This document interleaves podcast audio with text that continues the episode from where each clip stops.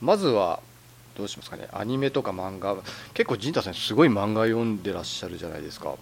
漫画は結構お手軽感があって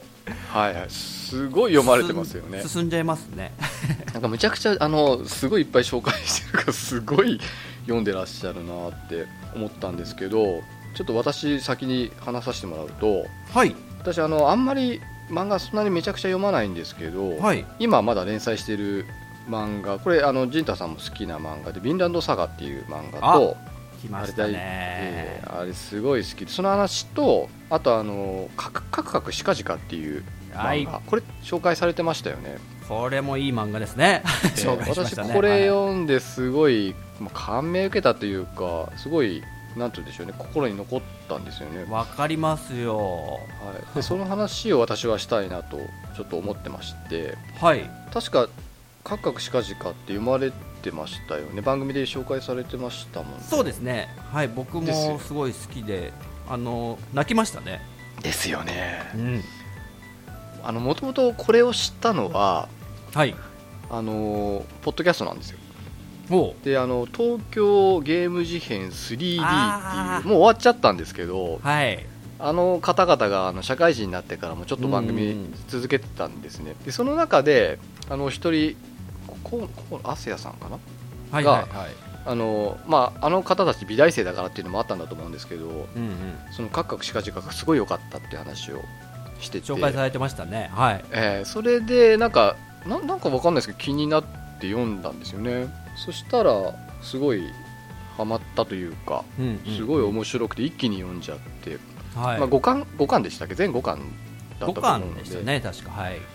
ちょうど程よい長さでうんすごい面白かったんですけど、どどうでした陣太さんえ僕もめちゃくちゃ好きで絶対あの人になんかおすすめの漫画ないって聞かれたら出そうかなって思ってるぐらいなあそうなんですね、あの東村明子さんですよねはいあのはいなかなかかっ飛んだキャラ ででその東村明子さんの漫画家になるまでのこう、ね、自伝的な話でそうですね、美術の先生として通ってたとこのはい日高先生でしたっけ、日高先生ですねその方との交流がねまたそうめですちゃねくちゃ楽しいんですよねちょっそうとなんですよねなんかあんま人は考えないようなことで、 はいはいはい奇想天外なことであの、うんまあ、試験を突破したりとか面白くなかったですかあれあの本当かいやめよとちゃくちゃか面白セいンター試験みたいなやつをこう美大を受けるのにあのもそう自い分じゃうダメだっつうからこう4択からどれを選ぶかっていうそのそれをだけをあのなんつうんですか鍛えるっていうすごいですよねあれってすごいですよねで全く勉強してないでそれをこう日高先生にバレるんですよねバレますねお前勉強しろって言ったのになんでせんのじゃーって怒られるかと思ったらお前これすげえな東村っつってこれみんなにも教えてやれよみたいなねすごいですよねすごい笑いましたよねあれすごいななんやっぱちょっと普通の人と感性が違違いうまとすねいうか、 でしかも受かるっていうねそうですよねそれでみんなより点数がいいっていうセンター試験の凄まじいあた凄まじいですよねあの持ち主だなと思って、まあ、そういう、ね頭は楽しい方なんで東村明子先生が、い、そうですね、ね、ちなみみに他の作品って読んだことありますにあ僕あの方のタラレバ娘も読みましたしああ読んだんですねあれあと何読んだっけなああとクラゲ姫も読みました、あはいはいでもなんかどはいあのカクカクシカジカが一番いいですね あやっぱりそうですかはい不思議なもんっていうか自伝みたいなもんなのにっていうそうあのああと東村明子先生が、はいもう完全に僕と同い年なんですよねあそうなんですかはい、ええ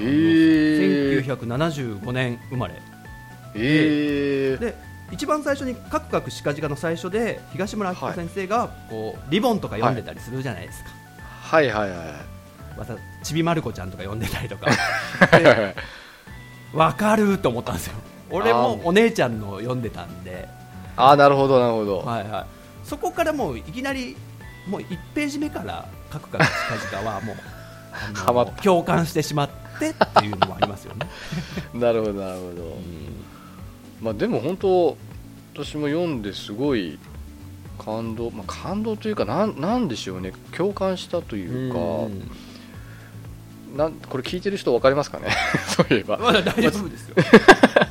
まあでさっき言ったストーリー的にはただ単にそのひ東村明子さんが、まあ、どういう、うんなんていうんですかねこの学生時代過ごしてその先生とどういう交流があったかっていうう、んただそれだけの話なんですけどそれがとても面白いというね、うんなんか変わっ、まななんだろうな、漫画家の先生って自分がこう漫画にな漫画家になった経緯を書いていらっしゃるあの作品って結構いっぱいあると思うんですよね。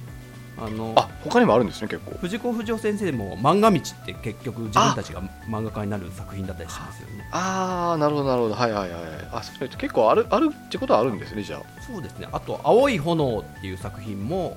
あのはいはい作者の方の名前忘れましたけど要ははい美大に通っててええ「エヴァンゲリオン」を書いてたあか作った庵野秀明さんとか、あのガイナックスの会社を作った方々と同期だった方が漫画家さんなんですけど、あそうなんですねはい、でそのエピソードを交えながら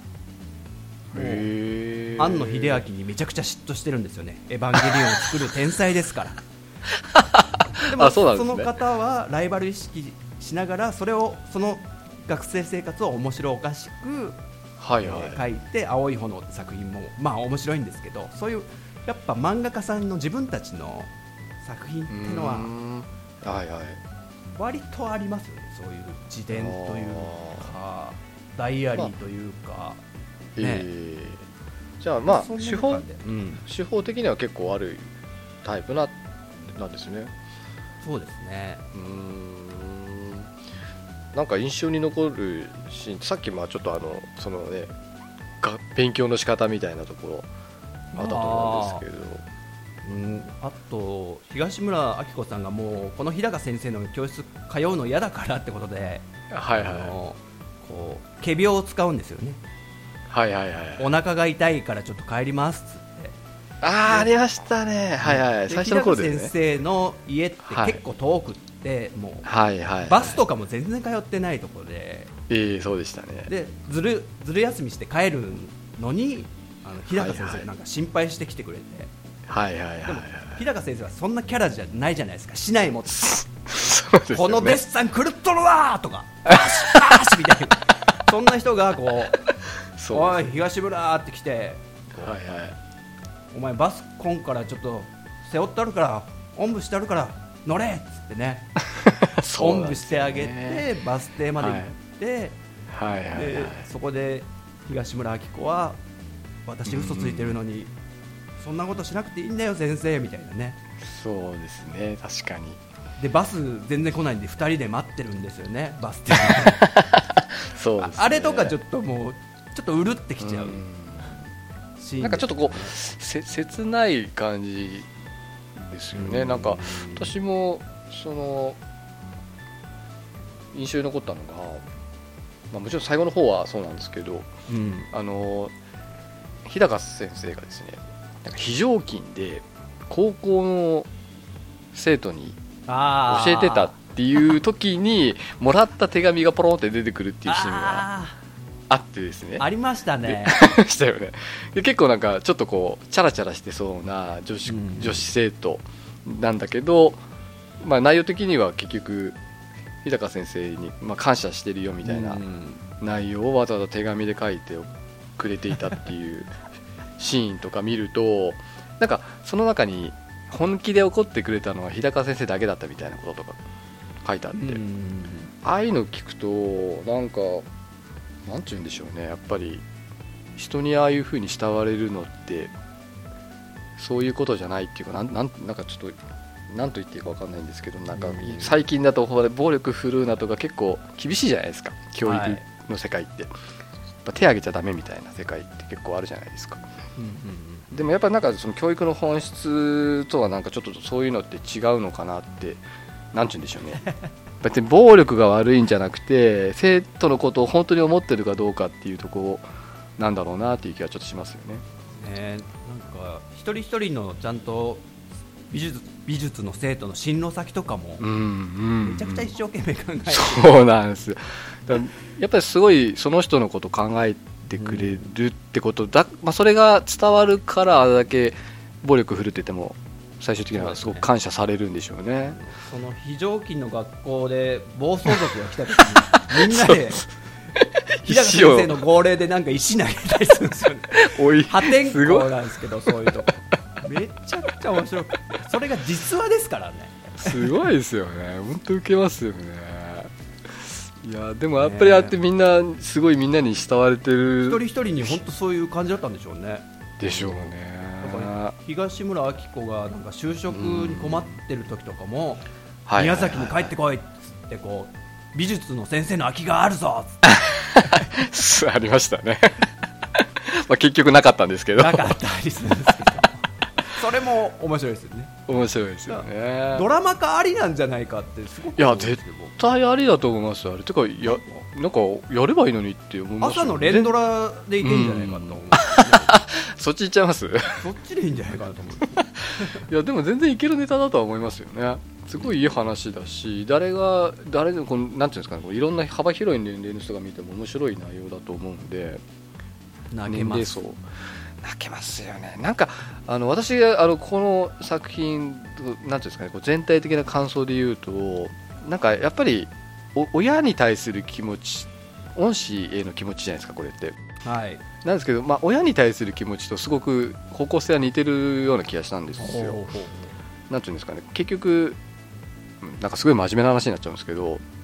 まあ、親に育てられてうんまあいろいろこうやってくれるけども子供って意外にそれを感謝してなかったりとか、うんうんまあ、むしろ反抗したりとかするじゃないです か若い頃って。でそれが大人になってきてあの、まあ、自分がガキだったってことに気づいたりとか。ちょっと後悔したりとかするんだと思うんですようんま今回のこの話もそれにちょっと近いようなところあるじゃないですかはいすごいこう今の自分からその当時の日高先生に語りかける場面とかって結構たまに出てきて、そうですねね、やっぱりそういうことをおっしゃってあああいうのって私あの震災の年に母親亡くしてるんですよ、あそうなんですねええ2000あれ11年でしたよね確か11年はいその年の1月の終わりくらいにあのずっとがんだったんですねあの、はいなんだっけなえっ、と食道がんああの桑田佳祐さんもーかかったうんうんうんで悪いことに見つかった時にはもうだいぶステージが進んじゃっててあらその外外科手術ももうできないっていううん状態で、でまあ私東京にいて母親は札幌にいたんですよ札幌の病院にいてで来たくてもなかなか来れないじゃないですかやっぱり場所所的にとで2回ぐらい見舞いに来たんですけどうちの母親ってなんか心配かけたくないらしくてまあとにかく親心としてはねありますよ ねだから来なくそういてう方が多いんじゃないかそうななんです、はいで行ってもいや来なくていいのにみたいな感じなんですよねだからその最後にちょっと既得になった時ももう仕事キャンセルして慌てて帰った時もそんな感じでしたからねうんうんでそれで結局その5日後ぐらいには死んじゃったんですけどやっぱりなんか結構長いこと育ててもらってでずずっと東京行ってたから全然ろくに親孝行もできてなかったんですよ私それがあるから余計もうショックだったうんんですね、もうなんかそろそろこう実家実家に帰って親孝行しなきゃなとかいろいろ考えてた時期でもあったんででそれで結局もうそれもできないっていう状態になっちゃったんでなんかうんうんこの作品読んでたらそういうところがちょっと重なってしまった部分もあってそれですごい印象に残ったんですよねうんわかりますよわかりまますすはい親孝行したい時に親はなしってやつですね、そうなんですねえーだからもう今いる人にはよく言いますもんもう今のうちに親孝行した方がいいよってしたいと思った時にはできないよって まあまあでもやっぱなかなかやっぱ後で気づく人がほとんどなんでしょうけどね そうですねやっぱりなくしてからじゃないと気づけないっていうところがあるんでしょうねんやっぱり生きてると、ま、もうちょっと後でいいやとかなんかそういう感じになっちゃうっていうかそういうのありましたまあ、まあちょっと大人になってでも親へのなんつうんですかね言葉遣いっていうかはいはいもう分かってる分かってるみたいな感じだったんですけど昔はやっぱ若い 頃ですね母親にこう、えええハンカチ持ったの、とか持ってそるうよみいたういのはなもう受け入れられるようにはなりましたよね今 あそうですかあもうそう大丈夫持ってるよってこう雑存在に扱わないようにはなりましたあーなあーなるほどなるほどそういうのもこう、まあ、カクカクしかじかをはじめとしてそういうなんか作品いろんな作品に触れてきて、はいはい、うん後悔しちゃだめだなと親にやっぱ優しくしなきゃみたい のは、やっぱ思いますよね、うんそうですねうちももともはとあの母親しかいなかったんで、あーまあ、それで余計っていうのもあるんですよね多分うんいろいろ苦慮したと思うんですよ3人女手一つで3人を育てるって結構大変なことじゃないですか、うんまあ、だから余計そういうのをちょっと考えてしまうなるほどギータさんは両親ご両親はご健在なんですかあの父親がもう二十歳ぐらいの時に亡くなっちゃいましたねあなんかそれ聞いたよ、はいなのあではい、まあめちゃくちゃ仲が悪悪かったんで悪いって殴り合いするとかそういう悪さじゃなくてこうはいわ若い時の高校生ぐらいの父親との関係ってあんまりなんかかそうでぎすねこちない確かに感じあるじゃうなんうんいですかはいはいはいその状態のまま二十歳ぐらいの時まで行ってたんでだからええそれは後悔はありますよねめちゃくちゃああまあやっぱりそうですよねなんか不思議なもんですよね,、ね今となっちゃどうしようもないんでね本当ですよねまあ多分同じような感じをうんこの東村明子さんも、まあそれまあ、それ以上とは言わないけど、まあ、似た ような感情をだいぶ抱いてて、まあ、それを作品に何でしようと思ったんだろうなんか書いてあったかなそれもなんかきっかけがあったのかわかんないですけど、まあ、でもすごいいい作品だから、まあ、いろんな人に見てほしいですよあ読んでほしいですよねすごいなんか、ね、本当に年齢選ばない作品だと思うのでまあドラマ化されるんで多分あそれが一番でもいいかもしれないですね、僕の読みでははいうん、なんかすごいいいあでもなんかそういう噂聞いたような気あが本当すでるすんかでも 気のせいかななんかでもドラマ化するとかってちょっと別の作品だったらすいませんけどでも本当にあれですよねドラマとかでいいかなって気はしますね、あとちょっと次の作品だそのヴィンランドサガはいすごい今何巻でしたっけああ何回言ってますかね20か 20, 20ぐらい言ってるんじゃなかったでしたっけ、結構言ってますよね、はい私があの好き今好きだと思ってる作品の中で唯一まだ連載中おうかなえっ、とあの「ベルセルク」も好きなんですけどおうあいいですねああれ僕あはいうんうんベルセルクヴィンランドサガっていう流れははい僕も、あの同じような多分好みな気がします ねマッキーさんどうですかマジでいや私もあのあの漫画読んで衝撃結構受けた方だったので、うんええーっつってちょっと衝撃受けたんでなんか「ヴィンランドサガ」ってきっかけなんか覚えてます読み始めたきっかけってえー、なんですかね、なんかそういうはい戦乱ものというか、ええそういうのを探してた時に行き着いたと思うんですけど、ああそうなんですねあのヒスヒストリエとか、あはいはいあれ面白いですよとねはいあと何でしたっけ、中国の始皇帝のを舞台にした、あ舞台というか、蒼天蒼天航蒼天航路何でしたっけん総天皇のじゃな何いですね、でした何っでしけたっけ、中国カタカナ、カカタカナ、カカタカタカナ 名前出てこ ない名前言わせましたけ結ど構結構有名ですかキング結ダ構ム有名です、キングダム、それだ。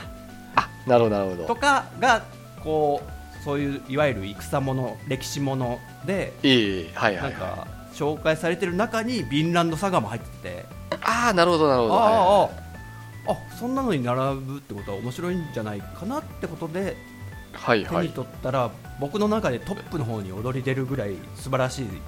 あの作品だなと思ったんですようんうんうんうんはい私あのマッキーさんはいネタバレどうしますネタバレいいんじゃないですか ね、ダメですかね。私はあんまり。僕一つ、はいマッキーさんに言おう言おう思って思って たというか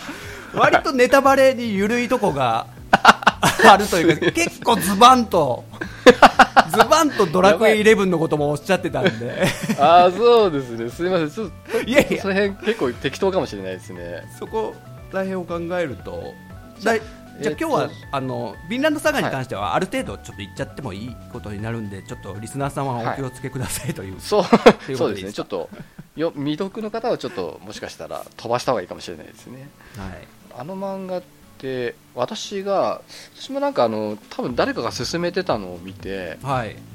で面白いのかなと思ってちょっと絵柄見たらだからその時あんまり好みじゃないなと思ったんですよ、うううんはい絵柄があんま好きじゃないなってなんかなんだろうありますのあり絵柄ますそういう時の好みとかありますありまあ すりますよね、自分の中の流行りがありますからねうん今は全然違和感ないんですけど、うんその一巻のあの感じ見た時にちょっと違和感感じちゃって、はいだいぶこうほったらかしてたんですよはいでなんかあるタイミングでなんか読んでみようかなと思って読んだら面白くてもうすっかりり今ではドハマりしちゃったんですけど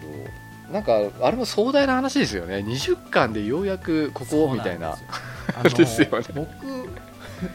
まあちょっとまあネタバレ宣言したんでちょっとお話ししますけどはいトルフィンという主人公がまあずっと子供の頃から語られてそうですねえ、ー幼少期とか青年期になって青年期で奴隷みたいになっちゃうんですよねなりますねはいは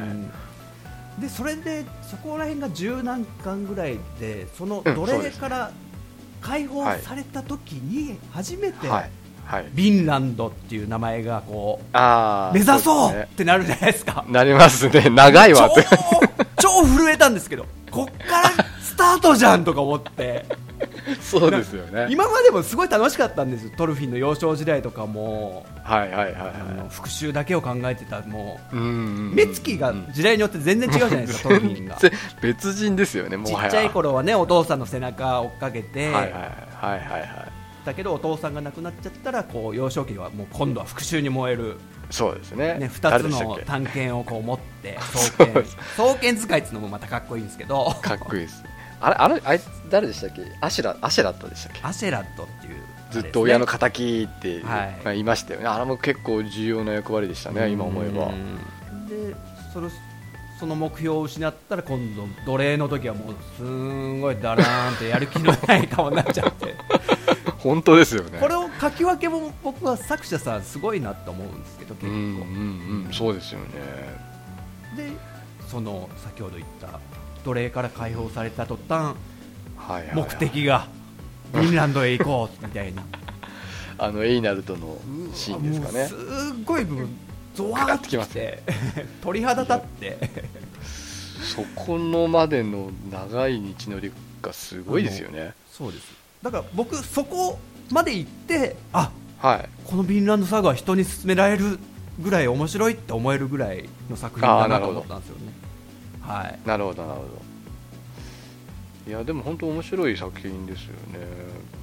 うん確かになんかその缶によって全然もうトルフィンの 表情か何か全く違うんで あれ確かすごいですよね、うんおんおん同じ人とは思えないそうなんですよあとさっきのあのアシェラットとのやり取りとかあれ結構私驚いたんですよあのあんなタイミングでアシェラット死ぬとは思ってなくてうんもうしかもネタバレ前科結構なんかもう自分から打たれるですよねつもりな発言をしますよね最後そうですよねまああれはまあ彼を王にするためにあえてっていうじあ自己そ犠うだ牲ですよね自己犠牲みたいな感じだったじゃないですか、うんうんしかもお前もいい加減前に進めみたいなことをうんうわトルフィーに言うわけじゃないです かあれこの人めっちゃいい人じゃんみたいな感じですごいあそこもなんかびっそうですよえーなんだ結局育てられてたみたいなもんだったんだなっうんうんてうん思いますよね、まあ、ずっと変な関係ではあったんですけどあとなんか「ヴィンランドサガ」を読んで改めてななんで戦争って起きちゃっていまだに終わんないのかなみたいなことをなんか改めて考えさせられたとこもあるんですよね僕ああはいはいはいやっぱりなんか食糧難ってとこがうんうんうん時代的にあるじゃないですか、あのビンランドサガの時代ってありますね結局あの海賊まがいの略奪をするっていう、それっそうでてすね海賊っていう立ち位置だと当たり前かもしれないですけど普通にうん軍隊も、あのもう海賊と組んではいはなんかいやってたりするじゃないですか、そうですねだからそんな正義もへったくれもないなみたいな綺麗なことなんか絶対ないんだなっていうのもすげえなんか改めて考えさせられたっていうのもありますしそうです結構やっぱ重重たいですよねそうでてすねテーマ的にはうんまあその重たい世界であのトルフィーの宣言っていうのがまたすそうごないんのでかもしれすよないですよねその争いのない国を目指そうってそうやっぱりなんかね平和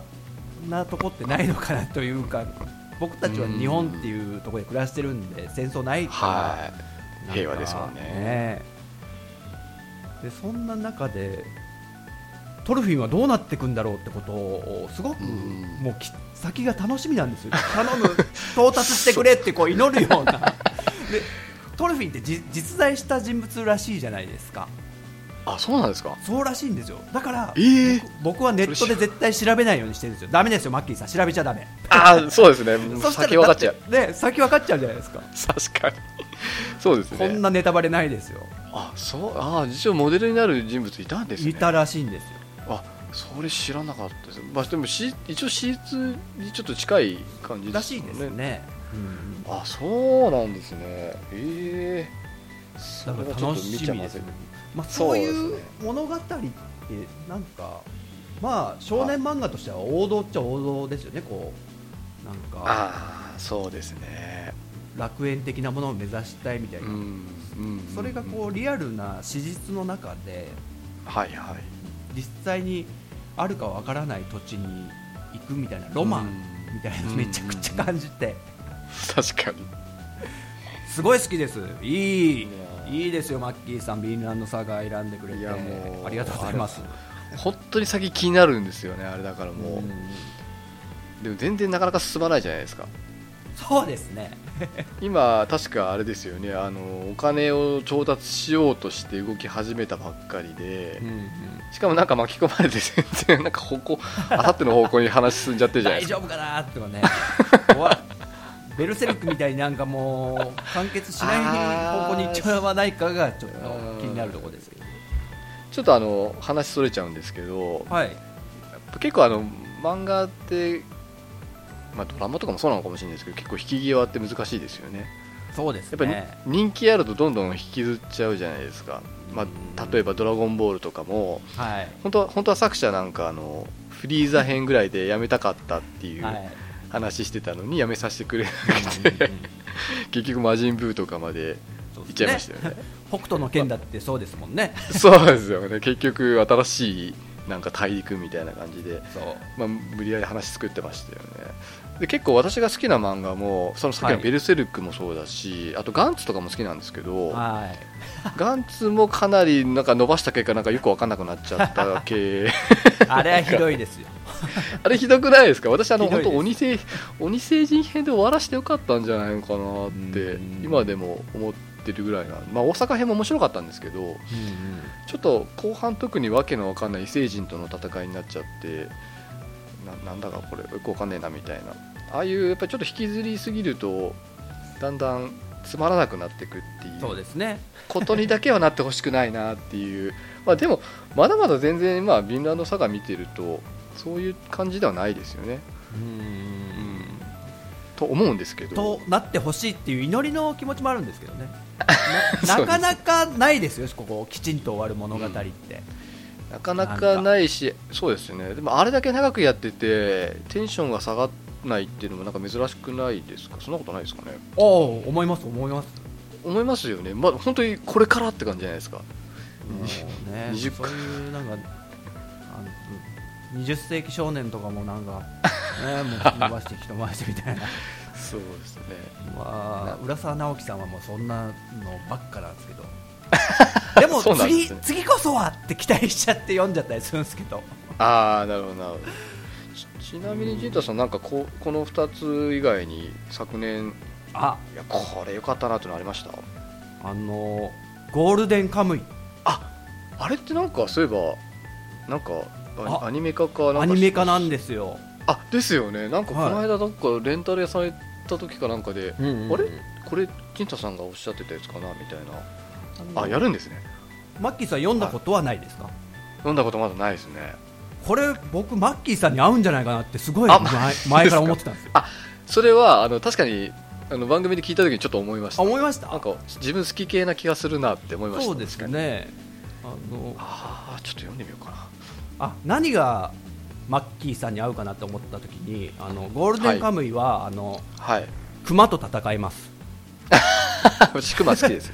ヒグマめっちゃ好きです北海道を舞台にしてますんであでしかもめヒグマじゃないですかそうっすで明治時代なんへでーまだ銃とかもあー単発銃とかしかないような開拓時代ですねもうそうでですねでわあのー埋蔵金争奪戦なんですよねああそうなんですかうん、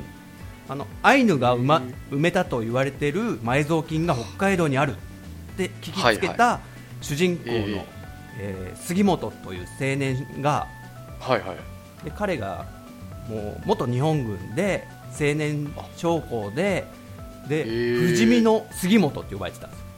おおほうほうほう日露戦争のめちゃくちゃ日本人が死んだ、へーはいはいもう戦場があるんですけどそこでも生き残ってこうはいはいはい軍のみんなからは杉本は不死身だあいつは絶対死なねえみたいなふうに言われてるような主人公がおー軍隊を辞めて、えで北海道に埋まるという埋蔵金を探し始めるえもうとでそこでアイヌの女の子10歳ぐらいの女の子と知り合うんですよねアイヌ民族でえええでその中であの山の中でこうサバイバル的な暮らしもしつつえはいそのはアいイヌの女の子と2人であの、はいまあ、一番最初の出会いが杉本が熊に襲われるんですよ、ああそうなんですねはい、襲われるシーンなんですねで襲われてなんかその杉本と一緒にいたなんかその旅人で知り合った人はもう熊になんかはい首をなんか切られて埋められてたりして、えその残熊の習性ってなんかあるじゃないですか死体を埋めておいありまてすまた食べに来るみたいなああそうですねあのそうすごい独占欲強いですからねそ熊うってそうそうそういうのもすごく書かれてるしうわなんか絶対自分好きそうな気絶対が好きしでかすしよない ですねでしかも北海道舞台アイヌ民族族の子がいろんなアイヌの知恵も教えてくれてあのええ敵に罠を仕掛ける方をこう草とか結んはいはでいとか、えええええあと普通にそこら辺のウサギとか取ってえはいはいで普通に調理したりするんで、マジですか、まあ、グルメ漫画的でもあるサバイバル的でもある なるほどそしてあの埋蔵金を狙ういろんな集団が出てくるああなるほどとその一つに、えー土方歳三が出てきます何ですかかっ こよくないで土すか方出てくる土方さんが白髪のじじいになってええマジですか北海道の五稜郭で生き残ってた実は死んでなかったってことはでいすか、、新選組をあーマジですかまた立ち上げるぞ金がいるな埋蔵金だとちょうどいいぞなんだだ杉本ってのも狙ってんのかみたいなでもう刀の達人なんでね土方歳三はいはいはいそうですよね他に新選組の生き残りもしかしたら出てくるのかなっていうね楽しみもあったりとか、うーんであと他のだ日本軍もねあのはい埋蔵金を狙うんですよ、マジですか狂っちょっと土地狂ったなんか日本日本軍の中でもちょっと荒れてる部隊みたいのがあってはいはいはいそれが金を欲しいんですけどなんでかっていうとあはのクーデター狙ってるんですよ 国を政府をいすすごくないであそすかういう話として、すごいですね広げますねなんかはい、へでーしかも埋蔵金の場所を書いてある地図があるんですけどはいそれがその地図は網走刑務所から、えー脱獄した24人の囚人の背中の入れ墨に入っている、マジですかはい、だからまず杉本たちはその囚人逃げた囚人とかを捕まえるっていうか探すんですけどもう明治時代の北海道なんかそんな、ね、情報とかもないし、交通網もそこまでできてないしみたいなうんうんうんまたうわ囚人たちがもう本当くせ者ばっかで危ないやつらなんですよマジでうんそれ24人もいるんですかいる んですよこれは楽しいですよマジでもうあーマッキーズさん絶対会うって思って絶対合いそうですねいや今私日お話できてこれを伝えられただけでももうちょっと満 足ですね 本当ですかマジでうわちょっとそそれはちょっと読んでみたいですねさすがうんうにん確かに好きな要素がかなりありますね北あ海ります道だしありあそうですかその時もまあ聞いた時も気になってはいたんですけどねかなりうん好きそうだな自分がっていうなるでほどわかりました面白いあと笑えるんで、ギャグギャグ満載なんですよしかもああそうそうなんですね殺伐としてそうなのにああなるほどなるほどそうだからへーすごいですよなんかいろんなミックス加減がうんでもなんか結構面白い漫画ってそういうあれですよねあのシリアスなとこに結構笑いが結構ああるの多いですよねそうですね具体的にこれどれだって言われてもあれですけど、うんうん結構そういう作品多いような気はなんか昔のあの小爆とか わかります湘南爆走うとんかはいはいはいあれもなんかすごいシリアスとギャグがものすごい両極端な走りみたいな漫画じゃないですか、すっごいデフォルメされてたりとかなんかあの辺がすごい受け受けてましたよねやっぱりは懐かしい私の年代ぐらいじゃないと分かんないと思いますけ ど小爆なんてなるほどゴールデンカムイですねもう覚えましあた何巻まで出てるんですかこれいこれは今7巻ぐらいですかねあもうちょいでしたじゃあまだそれくからないじゃあちょうどいい読み応えかもしれないですね何枚長すぎる、ね了解しましたそれ以外で何かありますなんマかいっッぱキいーさんはあのはい日暮らしの泣く頃にってお好きですかあいやあれも名前は当然知っててあの好きそうだなっていうのも知ってるんだけど、はいなんかまだ見れてないんですよあれですよねもともとゲームかなんかですかそうですあれそはうですで結構ホラー系ですよねホラーですよこれも合うんじゃないかなだあのはいあんまねこれネタバレはあれなんでちなみに何何の媒体で見るのが一番いいですかなんかあれあれってアニメもありますよ ねありますね僕はでも漫画が一番いいなと思ったんですよねあっていうか漫画の方がいいですか、まあ入りが漫画だったんでああそっかそっか私もなんかあんまりアニメで見るよりは原作で見たい方なので、まあ、見るとしたらそっちかなっていう気はしてるんですけどあやっぱりおすすめですかあれおすすめですねあそうですかまあちょっっと古くなってるかなっていう感じがしなくもないですけど多あー分日暮らしの泣く頃にをとはいあのなんですかヒントというかあー参考にして元うんうんうん出た作品ってなんかいっぱいある気がするんですよね元ネタなるそほうどですねいやでもうんいつか読みたいなとは思っててレンタルとか行くと借りようかなと思ったりするんですけどでもアニアニメで見るのもどうかなと思って結局やめちゃってたんですよねいつもあの閉鎖されたしなんかそういう集落で起こ起こる惨殺事件とかそういう話って、はいはい結構お好きですよね、マッキーさんもう全然好きですねですよねねえもそういう話ですよ、あもう完全に私が好きな話だとは思うんですけどなんか読んでなかったんですよね今まで不思議となんでだろうそうなんです僕もなんかあまりにも名前だけすごく一人歩有名きでしすよねてて、なんかいろんな種類とか出てたりして、なんかはいはい外伝的なやつとかスピンオフとか、はいはいはいでもなんか一人昔の職場の後輩がなんか熱烈に言ってたんであこれはそうなん面ですね白いですよとじゃあちょっと読んでみるかって一番最初のはい2巻読んだらもうハマりま したね1 2巻ちなみに、ちなみにあの私の今、新しい職場のあの、まあ、同僚みたいなのが5人ぐらいいるんですけど、はいその女の子なんかアアニメオタクっぽいんですよ、おまだよく知らないんですけど、なんか話してましたよ、日暮らしの泣く頃におすすめだよみたいな、 ちょうどいいかもしれないですね、そういう意味で、話をこうんうできるっていう、ちょっとやっぱ気になりますね、その2つの作品は。 ちょっと触りだけでもお試しでまずやってでもねあそうですね僕はいのし知る限りマッキーさんに合うんじゃないかというはいはいはいのがこの2つですよどちらもなんとなくこう、なんつうまあ血がぼビュワッ と出るようなそうですね、まあ、私が好きな作品って大そう体で、すよね、えーまあ、ガンツとかもうベルセルクとか、うんあと寄生獣とかそうそそうそうそうういう系が、えー好きなんでそう言われると確かにそうですね好きな要素をふんだんに含んでまサす、バね、イバルホラー的なやつですよ ねそうですねそういうのパニックホラーーとかサバイバルホラーとかこうはい惨そうなんです殺そでういうこの閉鎖された中に犯人がいるって状態みたいなねあーそういうの好きですね、 極限状態がお好きですよねもうかまいたちの夜大好きでしたからねああもう僕もなんですよ本当そこら辺が好きであれめちゃくちゃ面白かったですよね面白かったですあれねってああいうの確かにあのかまいたちの夜何がすごいかってこうまあ、はいそのペンションの中に犯 犯人というかい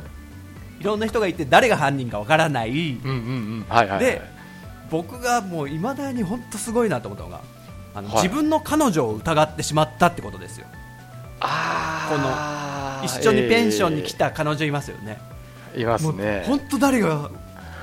犯人か分かんないと思って嘘だろこの子かこの子かっていうふうに思ってしまうぐらいに、あの、うんうんうんね人間っていうのは心理状態もおかしくなるみたいのをこう自分でなんか体現できたという かですねやっすごぱいっすよねもうすごいですよだってあれもうな何年前のゲームですかあれ二十数年前ねスーパー90スーパーファミコン年代ですもんねそうですそうですすよね初めて会った時本当怖かったですもんあれどんどんこう人が死んでってえー、ってえこの人も死んでるみたいなえ何これみたいな感じで本当1回目はね本当、本当心の底から怖かったですね、そうなんで すようんで最後はあの彼女に殺されるという終わり方でしたけどね私ははいはいはいはい喉喉元にストックを突き立てられて死ぬというなんちゅう終わり方なんちゅう終わり方みたいないやで革も命ですねあれは革命的でしたよねあのタイミングであのゲームってだから未だに好きな人って多いんだろうなってちょっうんうんとうんアニメ漫画の話じゃなくなっちゃいましたけどはいはいあとなんかあります去年話しておきたいあのひ日暮らしをはいもしマッキーさんが知ってるんだったらって思って本当は話そうと思ったのがあるんですけど、はいそれが「蛍火の灯る頃に」っていう、 「蛍火の灯る頃にはい、」これもおすすめなんですこかはい作者さんが一緒なんですよねいわゆるあの日暮らしを書いたあ竜騎士広七さんっていう、うん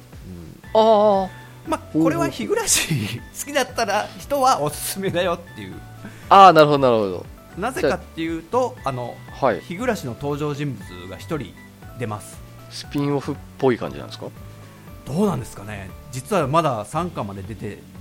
3巻までしか出てないんでああ最近そんなに前じゃないんですねうんおそういおなんででここに出てくるんだろうっていうその日暮らしメンバーが、はいはみたいなのが、えーいやでもちょっと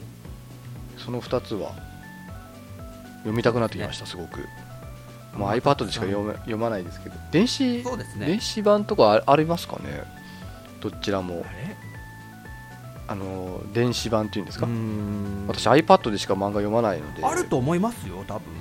多分ありますよねありますありまメすジどちらもメジャーですもんねちょっと読んでみたいですねそれちなみに日暮らしってなんか順番が分かりづらいんではいはいはそれはネットでちょっと調べていただいて というか読む読む順番みたいなのがあるんですよよくああるんですねわかりましたなんか「スター・ウォーズ」順番どうやって見りゃいいのみたいなあなんあかそれああなるほどなるほあれどああいう感じなんですねああいわうかり感ましじであるんですよたあわかりましたそれをちょっと参考にちょっとしていただく気をつけますねっていうとこで漫画にしときますかね、そうですねまだいっぱいありますけどめちゃくちゃもう紹介したいのいっぱいあるんです けどそうですよねここ結構ジータさんね漫画よく読まれてるからいっぱいあるんだろうなって気はちょっとしたんですけど、まあでもそれをあのゴールデンカムイをねマッキーさんにおすすめできたんで、日暮らしああありがとうございますそうですねちょっとその2つはそれぜひ読んでみようともしお思時いま間がす、はい、合いましたらはいはい、了解しました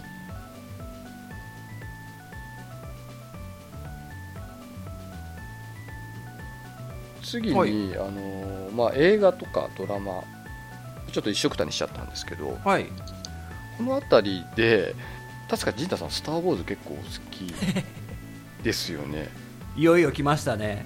ええ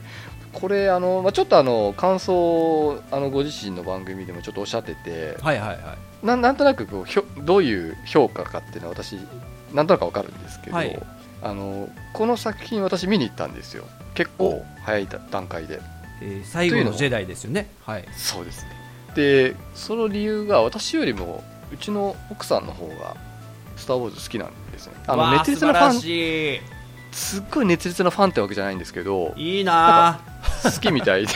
で あの私この1個前のやつ見てなかったんですよなんてやつであしそたうっけですねフォースの覚醒あそうですねはいそれ映画館でも当然見てなかまあその時ちょっと忙しかったから全然見る余裕なかったんですけどはいそしあのレンタルされてても全然見てなくてうち,、はいうちのは見てたんですけどはいでそれで見てない状態だったんだ けど見たいっていうから じゃあ見に行くっていう話になってですねなるほど見に行ったんですよで、うん私なんかあんまり期待してなかったんですねすごく、はいつまんないんじゃないかなで,、まあ、でも行きたいっていうから付き合いで行くかみたいな感じでもう面白くなかったら寝てようかなぐらいの気持ちで見に行ったんですねはいはいはいそしたらなんか意外にお見れたというかあうんの最初のその戦闘のシーンとか結構激しい戦闘シーンまあいろいろ突っ込みどころはあると思うんですけど、はい、いやここ重力ないんじゃないかなとか思いながら見たりはしてたんですけどね、うんなんか思いっきり重力ある設定になってるなとか思いながらでもあとあのあのあの方がこう宇宙に放り出された時にも戻ってきたとこいみたいな ちょっとびっくりはしたんですけこれもねネどタバレはあのネタバレしましちゃう方向である程度しちゃそうというそことを、ですねこう想定の上でリスナーさんそに、ね、そう聞いていでたすだねいすていませんすいませんそうあの結構私的にはまあそうなんていうんですかねこうあまり期待してなかった分割と楽しめたんですようんそうそう多分これって結構あるあるなんだろうなって気がしたんですけどはい、もともとあんまり期待しておらず、なんていうんですかね、本当、結構軽い気持ちで見たっていうのもあって、意外に、あなんか面白かったなって思ったんですよおうね。まあ、もちろんあの、ちょ途中途中、うんって思うところああったんですよ、私でも。は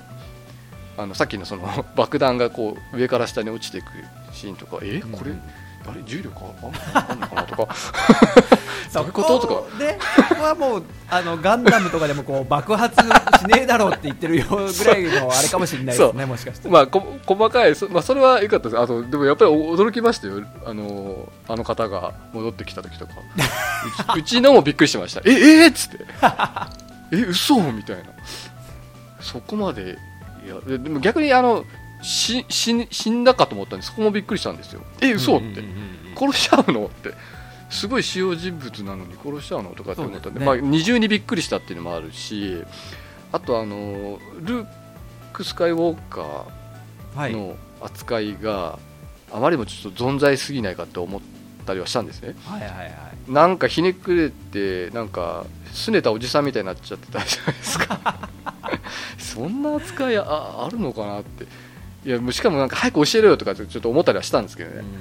早いとこ教えてあげなさいよってか思ったりもしたんですけどでも全体的には楽しめたかなっていなるほうど感じだったんですけどあらは改めてちょっとどうですか 陣太さんから見て やっぱり多分期待してたと思うんですよ陣や太さんばいぞこれ暗黒面がちょっとね僕の中で今目覚めそうなんですけど大丈夫なのかなこれこれってあの私がすごい好きな作品をが映画化されて見に行った時にすっごい期待しちゃうじゃないですかやっぱりはいそして見たらがっかりするにちょっと近いのかななんて思ったりもマッキーさんはその過去の「スター・ウォーズ」作品っていうのは、あんま見てない全部んで見てすかあ全部見てますよあ見てるんですねはい、あの結局見に行った後に1個前のやつもちゃんと見ました、おうおう気になってあホースの覚醒も見たはあなるほい、どここに至るまでがきそれ見た後気になって結局両方全部見たんですけどなるほどだからそんなになんていうんですかねめちゃくちゃ「スター・ウォーズ」ファンではないんですけど一応ストーリーとかはもう全部見てるので知ってる程度の立ち位置だったんですねなるほどまああの、まあ、僕がいつもこの今回の三部作新しい三部作を見て一ええつ思うのが、はあいのジョージ・ルーカスがいないことにあがーをすごい感じるんですよジョージ・ルやっぱ違ーいまカスすだったらそうここはこの造形しないよねとかなんか自分の中の感覚ですよあー僕が持ってるあーあれでしたっけ監督 JJ エイブラームスあれなんなんでしたっ何けでしたっけなんか そんな名前じゃなくそれすら知らないです JJ エイブラムスじゃなかったでしたっけ違いましたっけ どそんな人でしたっけけ 例えばどういうところで感じるんですかそあののジョ単ー純ジ・にルカスあの感ミミレニアム・ファルコン号が飛んでる軌跡とか、はい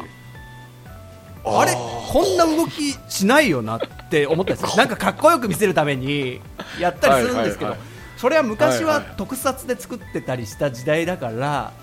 はいはいはいでもでもあの中ですごいかっこいい動きに見えたんですよね僕はちっちゃい頃から見てるんで、なるほどそれが今回 CG で作ってはいはないんはいかかっこいいんですけどなんかはいちょっとミレニアム・ファルコンらしからぬ動きをあーあーなるほどなるほどななんんかすかごい分かっちん違んう絶対うん、うん、ジョージ・ルーカスはしないしないはいしないってのがいっぱい出てきてあーなんかすっごい理解できてきました、なるほどなるほどだからまああとはあれ一番腹立ったの がはい腹立ったんですね腹立ったのがですねこれ今、はいじジンタとして聞かないでくださいね あのあ暗黒面から来た違うあ人ですーダークダークジータさんですねダークジンタさんがジン タさんさん付けのその辺ですけどあのはい最後にこれもうちょっとネタバレというか話しちゃいますからね、あはいはいあのま、反乱軍が逃げ続けるっていうのももう頭きたんですけど そのダサい描写ああそうです結構追い詰められてましたよねというか大して何もない逃げ方じゃないですか、あれ、うんうんうんうんうんで、はいはい一番最後にその反乱軍的なリーダー的な立ち位置だった女性がはい特攻を仕掛けますよね、特攻ああしそうですねしますね、あれがえーっとまあワープ工法みたいななんたらスペースハイパースペースを使ってはい、で敵艦にボーンって突っ込むんですよ突っ込んでましたね、はいはいはいはいあれってタブーなんですよね、スター・ウォーズ絶対それやっちゃダメそうなんですか、ダメですねだってそれやったそられだってはいどの戦いもそれできちゃうじゃないですか、おーそれやっちゃえばだってけねスーパーデストロイヤーとかも一撃で沈めることできますよねあ一人がー犠牲そうですね、になる確かに、確かに、確かに、はあって思って でそれは要するに、そんな簡単に壊せるもんじゃねえだろうってことですか、いいやハイパースペースを利用してワープで敵に突っ込むっていう、あああ、そうか、そうか、ことなるほど、自体なるほど、その行為ああ、なるほど、なるほど、その、そうか、そうか、そのワープして、突っ込むっていう攻撃の仕方自体が、それはダメだろうってことなんですね、でそれと同じようにしてハイパースペースをなんか乱用しすぎ感もすごい感じたんでああ、なるほど、なるほど。あのあれってとっておきだと思うんですよ僕「スター・ウォーズ」の中で波よ動しい波動ざ砲みたいなそうそうそうですよもう連発したあーらダメですよねいい例えだマッキーさんお見 事確かに波動砲ばっか打ってたら面白くないですよねみんなが使えるようになっちゃったら面白くないじゃないですかそうですねそのハイパースペースもこういざデススターのとこに行くぞって反乱軍たちが今までのあのはいはい過去のエピソードでは、シュッシュッシュッシュッってハイパースペース続々とこう艦隊が行くシーンとか、うわええめっちゃかっこいいとか思いながら見てたかっこいいっすよのを、ねはいはいそはいんないっぱい見せられてもなーとか思って 上がった上がった CG すごいの分かったよみたいなな。るほどでそこでもうジョージ・ルーカスだったらそんな見せ方しないよなってうんもうジョージ・ルーカスが今回の最後の「ジェダイ」見てこう首を横に「うんないないない」ってなんか言ってんじゃないかなとか思いながああなるほどなるほらだから、まあ、ハイパースペースばっかの話になりますけどどそもそもはいどうぞハイパースペースをあのフォースの覚醒でハンソロたちがなんかどっかから脱出するときにはいはいなんか怪物みたいのに襲われるんですよねミレミレニアム・ファルコン号ごと。はいはいはいなんか海賊みたいなのにちょっと捕まっちゃった状態になったのかなはいはいでそこからもうエンジンかかんねえぞみたいな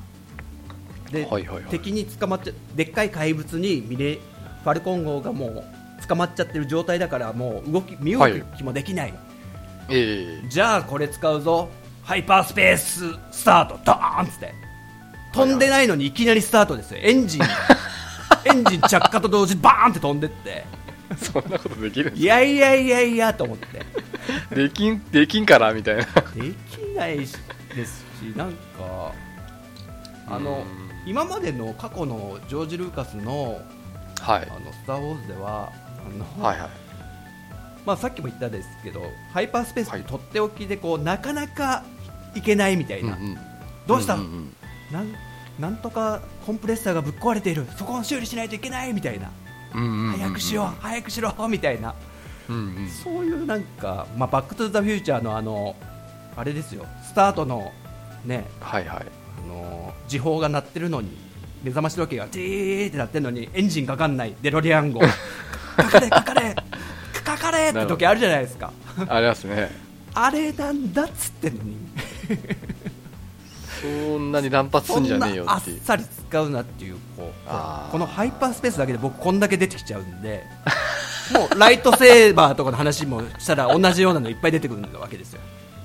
あれあの主人公の女の子いるじゃないですかはいあの子はあのジェダイじゃないんですよねあーなんかそこもあやふやですよねなんであの人そんな強いんですかよくわかんないなんかなんかあの1個前のやつ見たら結構互角に戦ってたじゃないですかあいつそうとな何んでですしよけえなんでしかも逆に勝ってるぐらいだったじゃないですか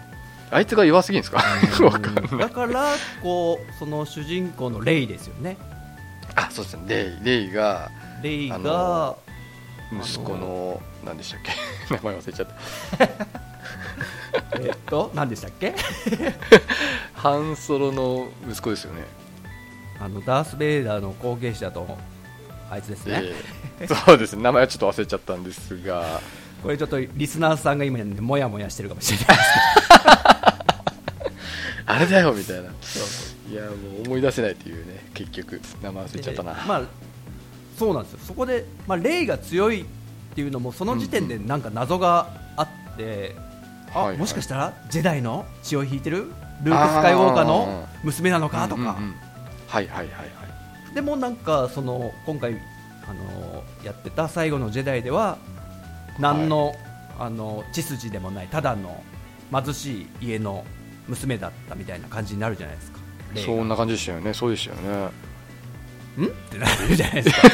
じゃあなんであいつとなんか変なシンパシーみたいなの感じてたんですかねだからなんか今回の作品新三部作で言えるのはジェダイをはいもはいう死滅させよう、ジェダイっていう設定をなくして誰でうんうんうもんこういうフォースという力が使えるみたいなあー素質がない人でもっていうかこうなんだジェダイのあの訓練とかしなくてもうんうんうん誰でも使フえォるースが使えてみたいなうんうん風にするためにあの一番最後のエンディング間際にちっちゃい男の子がああやってましたねやってほまうしたきねをシュッてうんうんコーうんスでやってましたねはいはいはいさりげなくあれもやってましたただの一般の男の子がそういう素質持ってんですよみたいな風に見せたんじゃないかって言われてるらしいんですけどああなるほどねそれがやっぱりちょっとやっぱりちょっと違うだろそれはって感じですか僕的にはうんまあそうだとしてもうんうんなんかもう少し説明があったりと か そうですねやっぱ3部作なんで次の3つ目を見たら僕のこの怒りが全部くるっと変わる可能性はあるんですけどいやそんな今んとこはねなんかないよなないよなって人のほとんどレビューとか見た時に同じようなことを思ってるマイナスな人たちと僕はほぼ一緒でしたねあーなんか、まあ、私はさっき言ったように結構ライトな方なので、はい細かい設定とか逆に分かんないですし気にしてもないんですね、でも多分なんか今聞いてるとやっぱり私が全然見てないようなそういうそのなんていうんですかねその作品の世界観とかはいそういうところがやっぱり全然変わっちゃってるのかなってやっぱ感じるところですかねやっぱり結構やっぱり好きな人って結構こだわりがあってそうですねそういうこだわりをこいつら全然分かってねえやつらが作っちゃったみたい ななんかそんな感じなんですかねうんまあ、ただなんかやっぱこう新しい作品を作ってくれたことは感謝なんですけどやっぱあのこんな結結構ボロクソ言ってますけど興奮するシーンとかもいっぱいあったんですよやっぱなんかああいいシーンもあったとありましたねああのあルーークを説得するのにルークがもう偏屈じじいになってたんで はいはいそしたら R2 があーレイはいはいはアいレイア姫のち昔のあのああそれはずるいよみたいホログラフっていう立体でそうそうそれはずるいよああーこそういうとこはねちょっとジーンときちゃったりとかもあったんですよ、うんうんうんいいとこもいいとこ それもあっはそれは分かります私もあそこのチームいいなと思いましたたんですよなるほどだけどやっぱり全体で見るとだいぶちょっと違うな感うんうんながんか強い乱用感がなんつうんですかね、なんかちょっと違うふヨーダが違う人に見えちゃいましたかね 僕まマジですよこれなんでですかね ルーカスフィルムで一応ね同じはいはいスタッフさんたちが作ってると思うんですけど、ああなんですかねなんか偽物っぽく見えちゃったんですよあねあのちょっと質問なんですけどはい今回あのルークがはいなんかすごい力を使ってあ戦ったじゃないですか最後ーはでその後ほわっと消えましたよね、いはいはいであれってオビワン・ケノービはいはいがはルルークと一緒にあの戦って、い、うんうんなんかもうあとは任したみたいな感じでふわっと消えたシーンあったじゃないですか、うんうんありまあれなんあれ1作目ですかあ4作目一作あエピソード4ですかねそうですかねあれ最初に見た時にすっごい気になったんですよあのシーンが、はあいれってえおオビワンどこ行っちゃったの 死ん死んだわけでもないじゃないですか死体があるわけでもなくて本当に完全に消えちゃったじじゃないですか、で今回同じようにルークも同じようなことを起きたじゃないですか、はいあれって何なんですか何なんですかねあれは何を示唆している 一応そこを習って今回もそうしたのかあな多分ってオマージュだとは思うんですけどですあれって何 なんだ明言はされてないんですけどやっぱ死んでしまったっていうことになってでもなんか幽体としても、ねはいはい便利なも のでたびたび登場するじゃないですかオビワンもしますよねうんふわーっと幽霊のように現れる時とかあるじゃないですかなんかいどういう存在なのかなってちょっと思った りちょっとそこはあの僕の管轄外で ちょっとなんか精神とか幽体とかのあたりは僕はあんまちょっとあんま見ないようにしてるってわけじゃないんですけど、メカニカルな技術技術面みたいのが結構僕好きなんでああそうなんですよ、ね、あんま気にしてなかったあー正そうです直かなとこなんですけどもまあ死んじゃっちょってそう霊的に出現もできるようになったんだろうなみたいな死ん,、まあ、死んだやっぱり死んだってことなんですよね肉体的には、ただなんかだったら死体別に残してもいいでもそうすると本当に死んだと思われちゃうからやっぱりや嫌だったのかなななんなのかなって、ねあえあえて姿をこう完全に消してしまってたんでここら辺結構謎ですよね謎ですよねダース・ベイダーが亡くなった時はいはは肉体あった気もするんですけどもしかしたらあのスーツの中でなくなっちゃったのかもしれないそういうことだですねでアナキン最後に幽体で出て,、出てくるんで、 ああそうですねエピソード6の最後では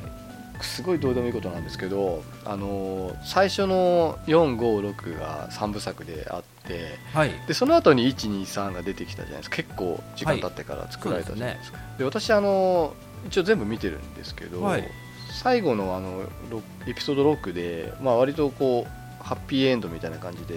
はい物は語い終わるじゃないですか、はいその時にあのアナキンとかもふわーっと出てくるじゃないです出かますねあの映像がですね後から見たビデオで見たら、はいあの若い頃の役やってたあの人いるじゃないですか、はいベイアナキンの若い頃やってたな、はいはい役者の名前ちょっと忘れちゃったんですけど、はいあの人の映像になんか置き換わってたんですよそうなんですよ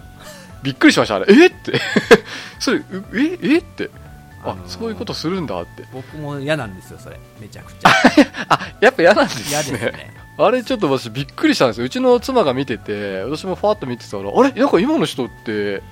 あのなんか新しい若い役者になってなかったみたいな話あなんか変わってるみたいなこと言っててあやっぱり嫌なんですね嫌です嫌ですあのまあ僕は小中学校時代に、まあ、マッキーさんもそうだと思うんですけどこはいはうい洋画っていっぱいあの夜9時からうん土曜日、テレビでやって日ました曜日金曜日やっやってましたよねやってましたねで毎日そうのいやうってま時したねにこう日曜洋画劇場でやっぱ「スター・ウォーズ」っていっぱいやってて、はいはいはでい僕はそそういうのを見て好きだったんですけどやっぱその頃見てるのは昔の作品なんで、そのアナキンは昔の姿であると。なだるほかどら、まあ、変える必要あるかなっていう疑問はジョージ・ルーカスに思いましたけどね。うーん思いますよねだってもう出来上がってる作品なんだから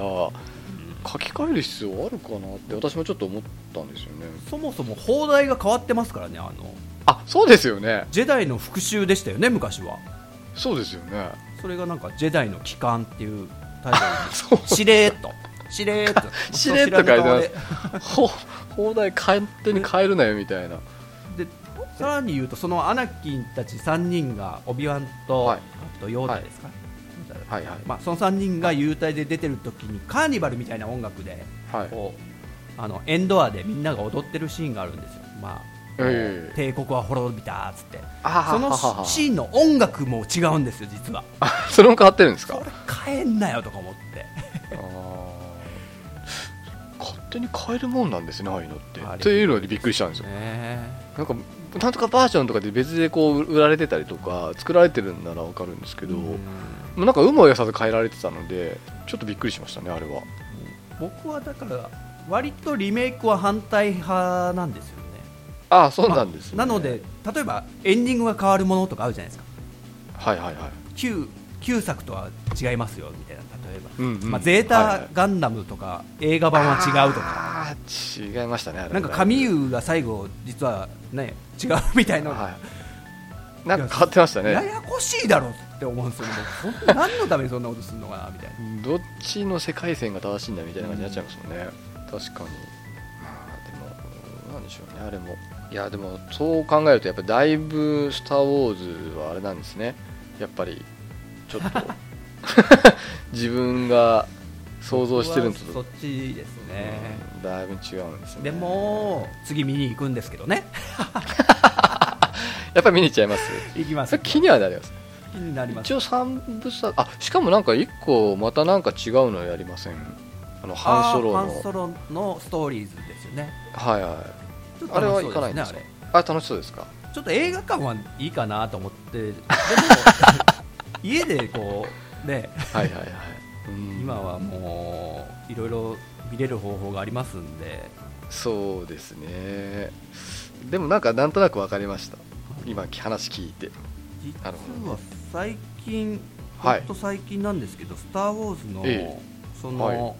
スピンオフのやつ見たんですよねあローグワンですか「ローグワン」ですそうですそうですはいはいはいはいあれはめちゃくちゃ良かったんですよあ本当ですか実ははいあそっちは良かったんですね今日は好きでしたね僕めちゃくちゃえーえーあれってあれですよねあの設計図がどうのって話でしたっあけそうですそうですそれだけは知ってるんですけど あと私の好きなドニー・イエンが出てるっていうことも知ってますロニー・レーンもドニー・イエンっていうイエンあの多分盲目の人いたじゃないですかあああのあの東洋あの人中国人の方ですすかめちゃくちゃあの目見えないのに強い人いましたよね、はいはいその方ですねドニー・イエンっていうのめちゃかっこいいあの俳えあの俳優私すごい大好きでずっと気になってるんですけどあ面白いんですねじゃあ見ようかな面白かったですよあーやっぱそこはあれですかやっぱり本編とは違うから割り切れる部分もあるとかそういう意味じゃなくて単純に物語が面白かった、監督が「スター・ウォーズ」ファンらしくて、えなんかー、メイキングみたいのを見た時に、なんはかいすごくリスペクトしてるのを感じたんですよね昔のあだからカメラワーなクるとほかどもはいはいはいなんか今風になっちゃってる違う「スター・ウォーズ」昔の3部作とかこうじゃないうんうんからこっちから撮ろうみたいなことをやってる姿とか見た時に、あそういう細かな気配りがなんか、うんうんうんうんうんらしく「スター・ウォーズ」らしくなるんだなとかちょっと思ったりとか、りなるほどなるほどうんでもそういうことなんでしょうねさっき言ったその世界観崩さないようにそうちなゃんんでとす作ってくれてるんですねそのあららら盲目の方のね戦いとかはいはいスター・ウォーズっぽくないじゃないんですよ、はいはいはいはいでもでしょうね周りのこうディティールが「スター・ウォーズ」だからはいはいはいその中につ包み込まれてるものが「スター・ウォーズ」になるんですよ、なるほどなるほど同じ監督じゃないんですねじゃあ違うらしい違うんですねその人やれよとか思って本当ですよねそこのその人やってたらだいぶまた違ってたかもしれないですよね違ってましたよ多分ですねローグワンちょっとじゃあ見てみようかこれは面白かったですねななるほどやっぱだいぶ好きなんですね陣太さん「スター・ウォーズ」まあ、好きといっても別にねこうボックスを持ってるわけでもないですしブルーレイボックス持ってないとかあ,、と、ね、特にプラモデル作ったりとかそういうことはしたりはしてないんですけど、うんやっぱ先ほど言ったようにあの日曜洋画劇場とかでうんうんうん見てた時はもう何度も何度もほん 本当にビデオテープ擦り切れんじゃないかぐ らいになるほどこの見てたと、宇宙での戦いのシーン好きだからまた見ようみたいな感うんじうんうんやでやってましたからねっぱりそういうまあなんて言うんでしょうね多感な時期というかはいそういう感受性の強い時期に見たんでっていうのはあるんでしょうね、ありますよねえーなるほどあねすみませんちょっと熱を持って話したんで多分尺取ったと思うんですけど いやこれ結構話したいんじゃないのかなってちょっと思ってる部分もありましてちょっとさらっと私の話もじゃあいいですか そうそうそうマッキーさん言ってましたよねなんかはい作そうな品んですあの去年結構ですねあの邦画私見たんですよなぜか、はいはいはい別に狙ったわけじゃないんですけど、うんうんでまあおよそ私が見るとは思えないような映画もその中には結構あって 普段はゾンビとかのねぐしゃーとかやってるのをすごい好むそうマッキーさんが何を一体で私が意外にチアダンって言い出したらはあって感じなんですけ どおこれ見たら面白かったんですようんうんじゅ純粋に物語としてあのこれってもう究極のネネタバレ映画じゃないですかだってあーネタバレ書いてあるんですもん全米制覇しちゃったおうおうおうおう高校生の話みたいな感じすでごいですねそういえばおもうんうんそうなんですよ思いっきりもうネタバレ全開だしもう話要は優勝するでしょって話じゃないですかじゃあ、うんあとはその過程を楽しむしかない映画の類だと思うんですねこれは、はいあの同じようなものでビリギャルとかもあると思うんですけど、うんうんうんあれもあのすごい偏差値低い子がいかにその慶応に受かるまでどんなことをしたのかっていう、まあ、それも過程を楽しむ同じタイプなんですそようですね、まあ、サクセスストーリーは楽しいですからね、なんかこう、のし上がっていくのは、はい、そうそう結局人間が努力して不可能だと思ってたことを可能にしていく姿ってやっぱり見てても楽しいじゃないですか、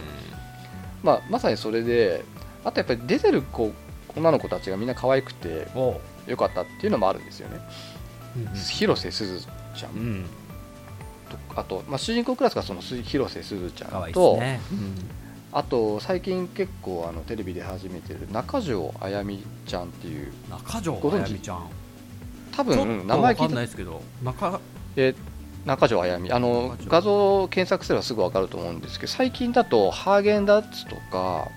あとドコモとかも CM 出てたりするから顔はもしかしたら見たことあるかもしれない、ちょっとあ見ましたハーフっぽく見えますね、あわかりま実際す、でも、そうなんです、うん実際ハーフなんですよあそうね、確かドイツあ可愛いですね、その子が2人がまあダブル主役っぽく出てあてそうなんですね、ええすごい、まあ、広瀬すずちゃんって結構人気があるけど私そんなに別に普通な感じなんですねまあ告られてもわでいいすか、それは告られたらちょっとまたねあれですけど なんか特別好きってわけではなくてなるほどどどうですか陣太さんから見てうわ子供っぽくないですかちょっとやっぱり、あまあ確か我に々の年,、そうですね、ね年まあ、年代から見るとちょっと子供すぎるかなっていうでもやっぱ可愛いなって思って見てはいるんですけど。あロリコンですね、じゃあもう完そう全でにすそうです僕は結構幅広 いんで本当ですか広いですよ、まあいや私 本当ですかもうあれぐらい OK なんですねじゃあもう OK です女子高生ぐらい、まあ広瀬すずちゃ OK ん何ちょがっ OK だって話ですけと広瀬どまあいいすずちゃんって、はいどうぞはいちょっとあの年齢でもちょっと子供っぽい感じがしててなるほ私どの中では同じ年齢層の中でも結構子供っぽいかなっていうのがあってそんなに別に注目もしてなかったし別に出てる映画見たこともなかったんですけど、見たら結構やっぱり可愛く見えてきますよ ねなんじゃいそういうの見 てるとあれ可愛いな広瀬すずってはいはい可愛いなでもそれ以上に可愛かったのがその中条あやみちゃんだったんですようんうんすごいあの綺麗な子で、うんスタイルも良くて顔も小さくてそうですねスラッとしてるなとはもう顔写真見ただけで体わかりま型すよがねわかるええもうだからそのチア団のそのチアリーダーの格好がもうめちゃくちゃ似合うんですよはいで結構重要な役やっててまあその女の子が可愛いから 面白かったっていうわけじゃないんですけどね、うんうん決しても物語自体もすごいけど面白かったんですけど、はいなんか久しぶりにこういう、まあ、ちょっと笑えて、でも感動できるっていう作品私あんま見ないので、久しぶりにちょっと心が洗われたんですよね、うんうんやっぱゾンビばっか見てる場合じゃなかったなってちょっとこれ見て おすごいおすすめですよわかりまこすよでもあもう多分僕も好きなんだろうなって作品ですね、こういうれはあ本当ですかまあ、もう部活動とかで、まあ、スポーツとかでも、あーまはいあ、はい勝ち上がっていくみたいな話でうすもんんね、うん結局こうそうですねでその仲間内でやっぱごちゃごちゃがあってとかそうですライバルがいてもとかうおっしゃる通りもうおっしゃる通りでもう本当ストーリー的にはもう本当ごくごく王そう道そうだと思うんですよねすごくだから読めるんですよね 展開がそうそうなんですよもう予想通りの展開なんですようしんしかもネタバレしてるんですよ何が面白いのって思うんですけどうんうん面白かったんですよねすごくなんかもう本当感動してこう泣きそうになりましたからねわ最かり後まはすわかりますそうわ分かっててもまあ なんか本当泣きそうになっちゃって僕僕もあの恥ずかよくこれはいアポロ13って映画の名前よく出すんですけどアポロ13はいはいあれも結局生還したって分かってるじゃないですかトムトム・ハンクスのやつですそうですねトマンクスああはいはい月はいに行って帰れないなくなった宇宙飛行士うんがうんうん生生還した奇跡の実はええええええ帰ってくるって分かってるのに最後大気圏突 入で通信が途絶えましたって時頼む帰ってこいってねいや分かってんだろなっりつますネタバレしてるだろっつうんうんうんだから分かりますなよるほど答えが分かっててもエンディング分かっててもうんこうハラハラしたりみたいのはそうなんですありますよだからだから冷静に振り返るとだから本当ネタバレしてるのになんでこんなに楽しめたのかなって逆にちょっと不思議に思っちゃったうんう映ん画だったんですよね、まあ、それはやっぱり面白い単純に本当にわ笑えるし感動もできるし、ん出てる子たちもみんな可愛いし、はいで結構あの音楽とかもいいんですよ出てくる音お楽とかもお、まあ、音楽に合わせて踊るのであれってだからすごいななるんか久しぶりに本当にあの綺麗な心になったなって もうぐっちゃぐちゃに黒あく分なっかたるんだ分かる分かります それそういうねなんかこうあのも女子学生っていうか女子高生とかのピュアな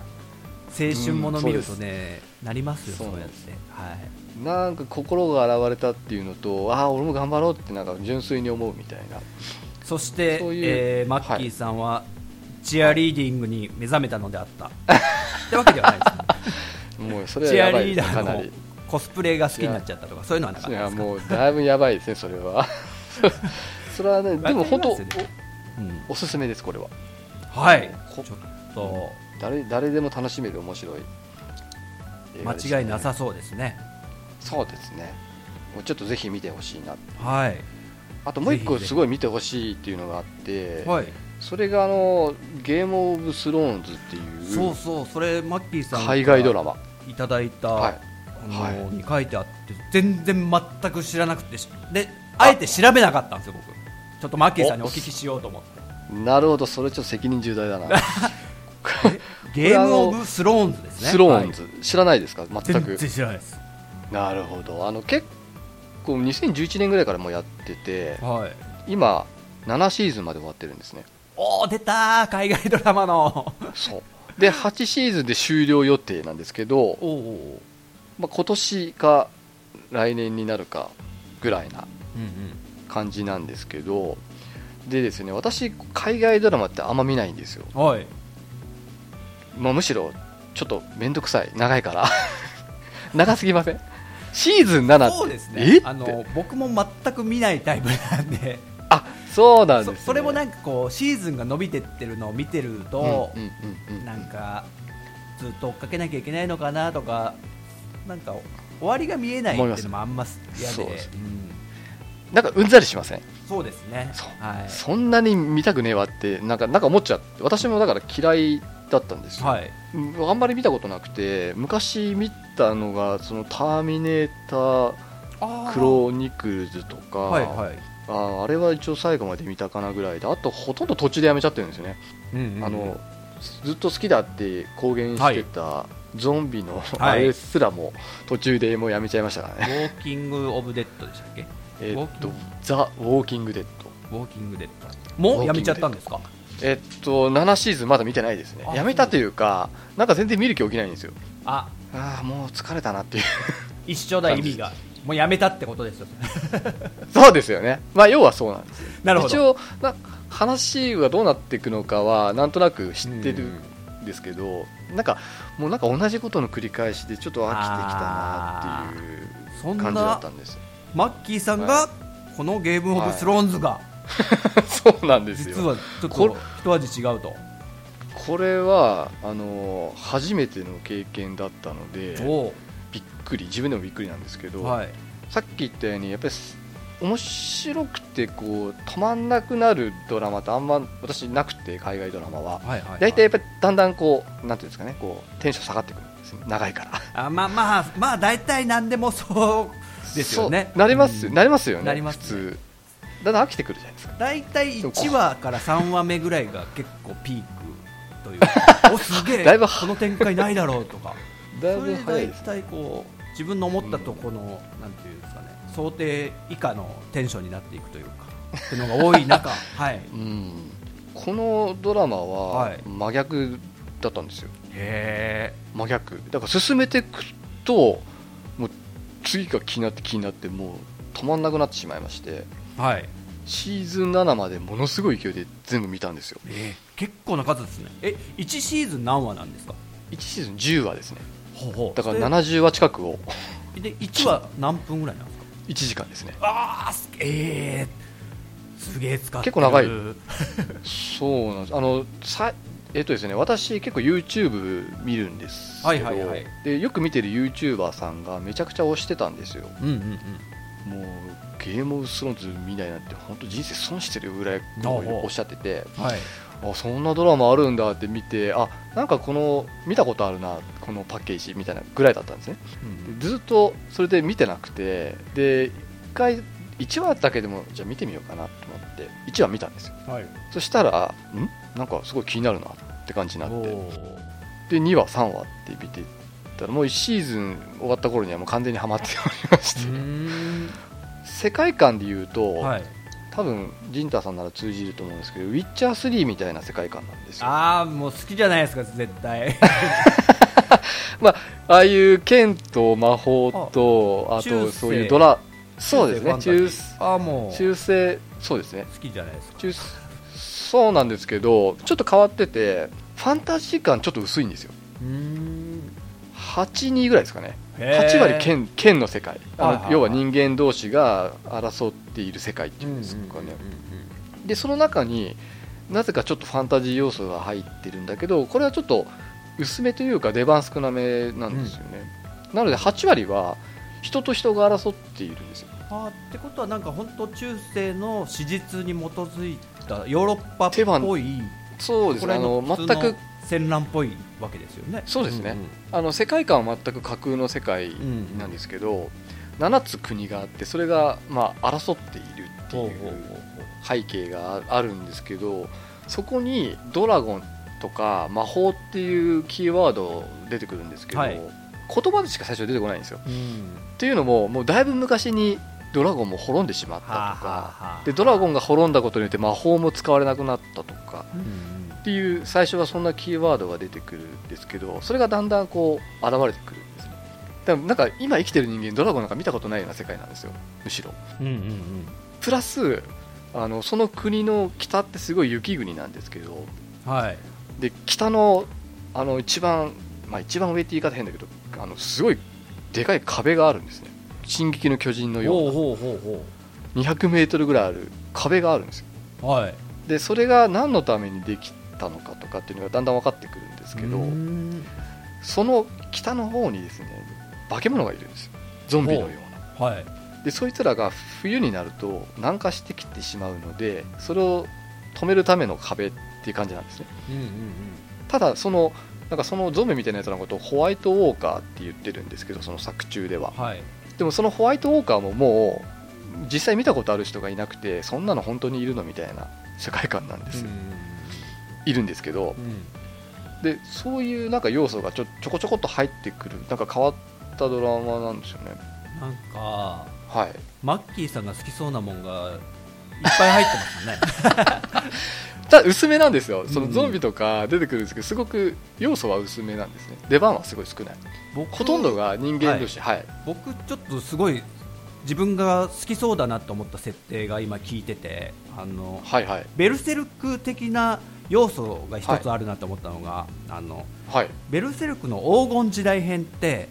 あの、はいはいはいグリフィスたちの鷹の段が戦ってる時代って全くそういうファンタジーなかったじゃないですかそあうですねあ悪魔とかいななかっい、たでそうそこにそう突然、はいはいゾッドみたいなの現れ出てきて大混乱にななるじゃないですかりましたねあのうんあれシーンもすごうんく劇的で僕好きなんですけどその匂い今感じましたねちったささすがですね言あわ本れ当てですかみればその通りですねそこそうそんな感じなんですよはいであの全然魔法とかその化け物とかで出てこなくてもそれだけでも十分すっごい面白いんですけど、うんそこにそのいろんな要素が入ってくることで全然飽きないっていうかむしろ気になるんですよすっごくすっごい気になるというか面白そうあすっげえ面白そうですねとでどんどん感情移入していくんですよそのあのこのドラマって特定の主人公いないんですよああそうなんですかへーあのまあ、群群像劇っていうんですかね、うんあのもちろんいるっていうかその物語の中心人物たちはいっぱいいるんですけどそれがいっぱいいるんですねでその人たちがそれぞれこううんいろんなこう経験をしていっていろんなことがあって途中であのもちろん死んだりもするからめちゃくちゃびっくりしますよ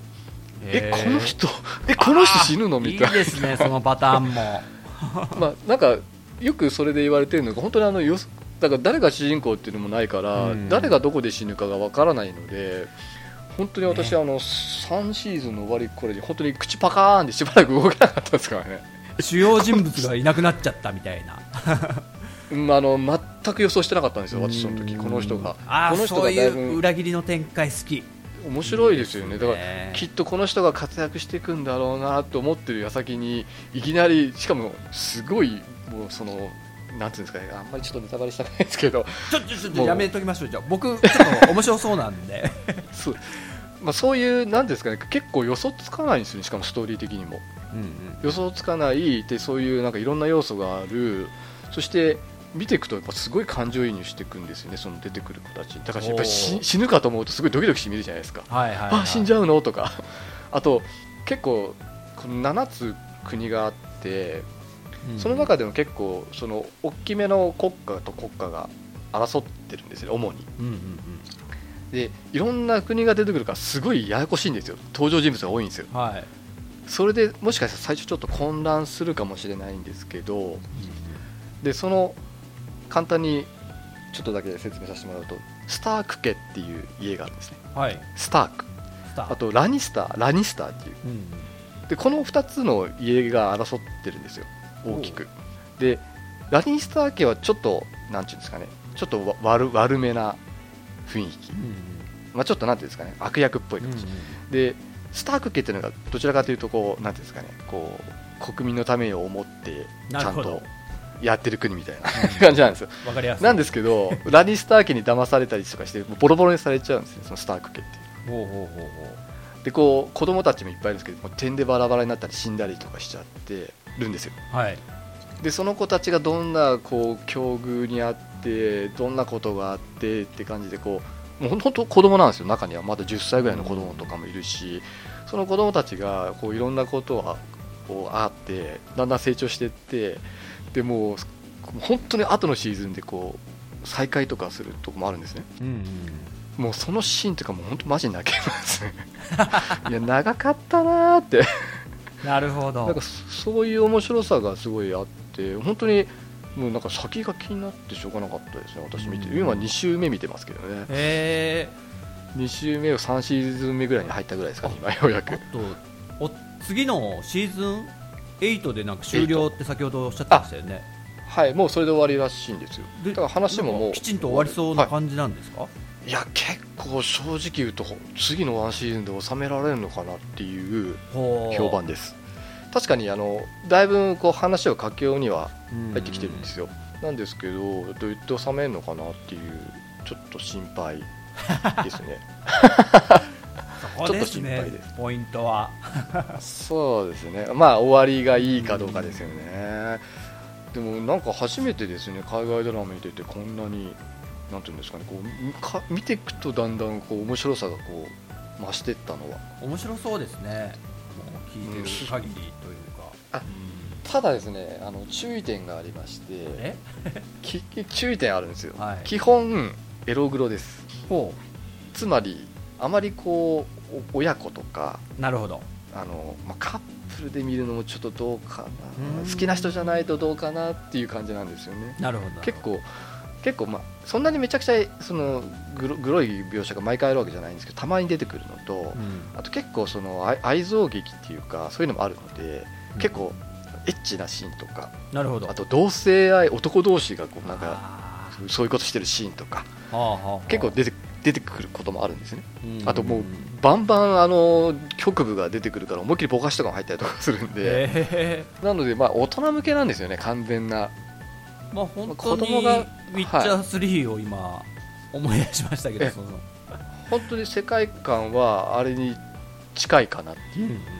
感じですねだから大人向けのドラマなんですけどいやこれ本当に私久しぶりにハマりましたね、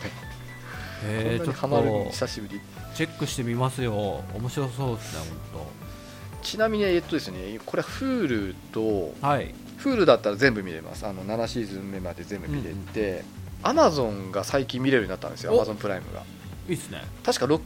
6シーズンまでだったら確か今無料ですね、うんうんでも多分7もそのうち無料になるんじゃないかなっていう気はしてますなるほどなるほなどのでもしどちらか持ってらっしゃるならばまあ